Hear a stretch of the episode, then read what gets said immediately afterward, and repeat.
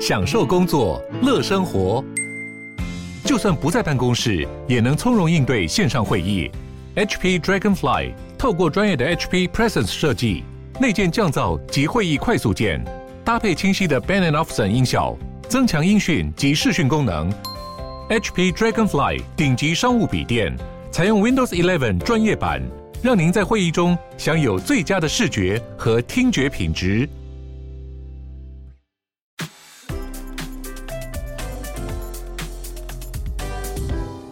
林鲨语，带你关注那些有流量却没声量的有趣资讯。用十分钟零碎时间，一起跟上这个永远跟不上的世界。一本新书透露。前任英国卫生部长意外地把狗饼干当成点心吃掉了。这起事件发生在二零零八年的温莎城堡，而那个狗饼干其实是伊丽莎白女王女王养的可爱柯基的零食。这位卫生部长从一九九七年做到二零一七年，数次被人记录到非常享受的在吃某个样子很奇怪的深色饼干。通常是在午餐以后与伊丽莎白女王共度的下午茶时光。书里面写到，前卫生部长的同事曾经提醒他说：“你吃的那个是女王的柯基饼干。”但他都不为所动。女王自从一九四五年以来养了超过三十只的柯基。女王的御厨通常会为柯基们准备鸡肉、兔肉、牛肉、米饭或是青菜给他们吃。在很多高阶重要的会议当中，女王的柯基们也都能够在场旁听。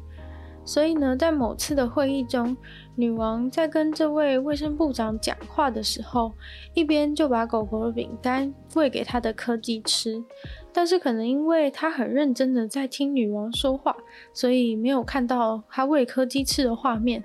于是呢，就把狗狗的饼干放上了几块起司，一起吃进了肚子里。结果事后才有人告诉他说，其实你吃的是狗饼干。交友软体对现在的年轻男女而言，算是非常方便认识对象的好机会。但是 Match 这个交友软体的公司注意到了交友软体的环境，对于单亲的爸妈找对象而言，还是比较有阻碍的。于是他们即将开启一个新的服务，叫做 Stir。专注在满足单亲爸妈找对象的需求，在这个新的 App 服务里面，单亲爸妈甚至可以依照自己平常的日程表，在找对象的时候，直接避免掉了会遇到对象和自己没有同样有空时间的困扰。这个 App 也在配对的时候，更重视个性和价值观深入的问题。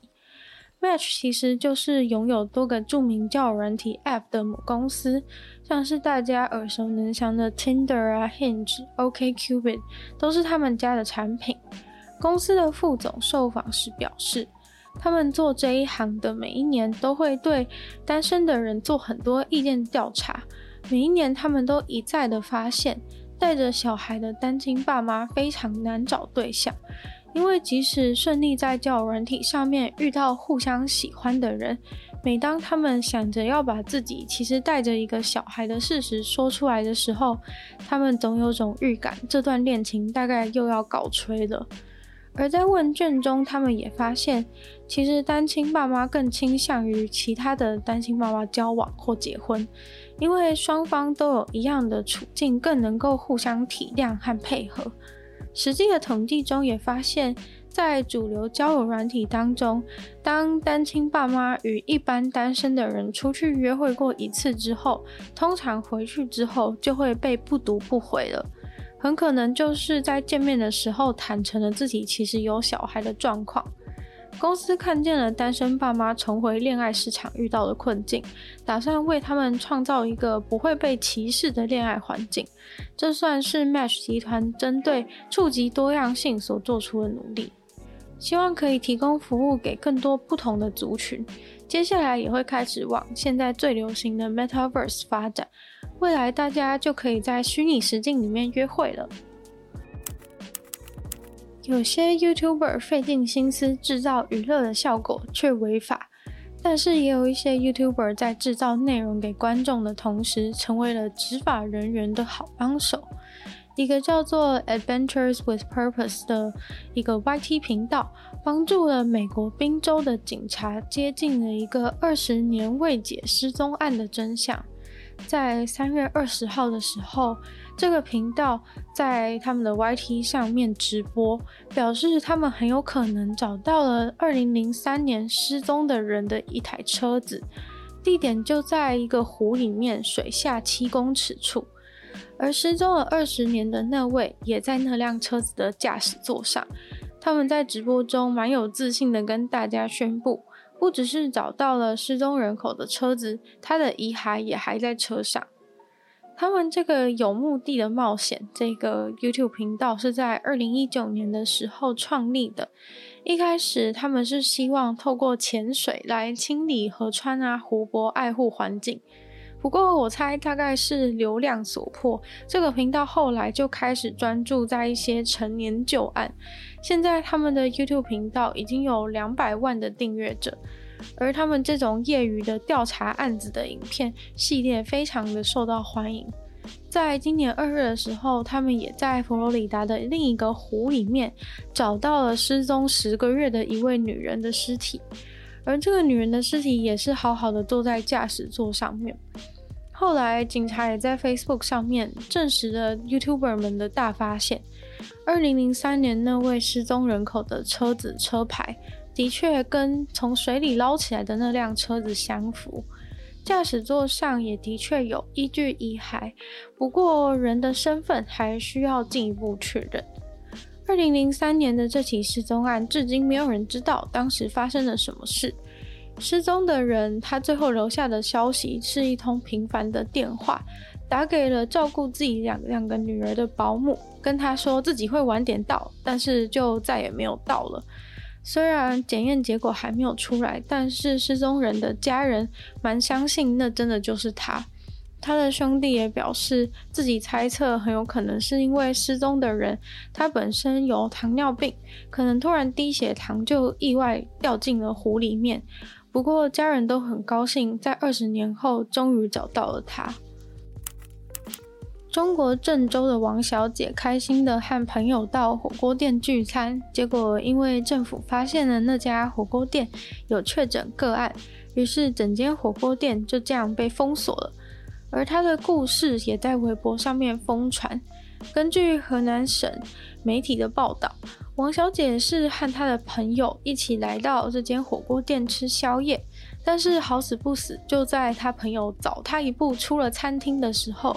餐厅就此宣布封锁，所有在场的人都必须要留下来，一个都不能少。只差了几分钟的差距，这位王小姐就出不了餐厅的大门，而她的朋友却快乐地回家了。不过被关在火锅店一整晚，却不完全是一件坏事，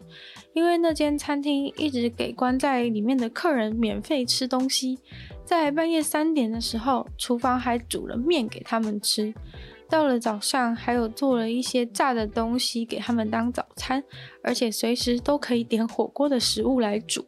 像是他个人就点了章鱼啊、牛肉啊，还有面。这位王小姐被关在里面的时间太无聊，所以就一直吃，一直吃，吃到最后连走都走不动了。结果她在微博上面发的关于火锅店封锁的故事，竟然获得了四亿两千万次的观看。结果网友都回复说，其实火锅店算是被封锁的时候的一个首选。有人也提议被关在澡堂，其实好像也还不错。而王小姐在第二天顺利的离开了餐厅，不过她还是得回家自主隔离十四天。早她一步出去的朋友们却都过着正常的生活。看网友都在讨论，如果被封锁的时候，人在哪里最幸福？其实就知道现在中国疫情状况，封锁又重启了。如果一定得被关在某个地方的话，可能像这样佛心的火锅店，或是自助餐餐厅，应该都会是大家的首选吧。今天的鲨鱼就到这边结束了。再次感谢订阅赞助的会员邱文倩、Jason、黑 U N、毛毛、黑牡丹、Alex Lee、虽然秋生还有四季季。那其他有意愿继续支持鲨鱼创作的朋友，非常欢迎在下面的链接可以找到不同的会员等级，还有不同的福利给大家参考。那就希望喜欢鲨鱼的朋友可以把鲨鱼的节目分享给更多人知道，在播 Podcast 留星星、写下评论，或是在有人去的地方留言给我。那也可以去收听我的另外两个 Podcast，其中一个是女友的纯粹不理性批判，会有一些议题性的内容，还有听说动物会跟大家分享一些有趣的动物小知识。那就希望大家可以订阅我的频道，追踪我 IG，然后鲨鱼的话就可以继续在每周二、四、六跟大家相见。那我们下次见喽，拜拜。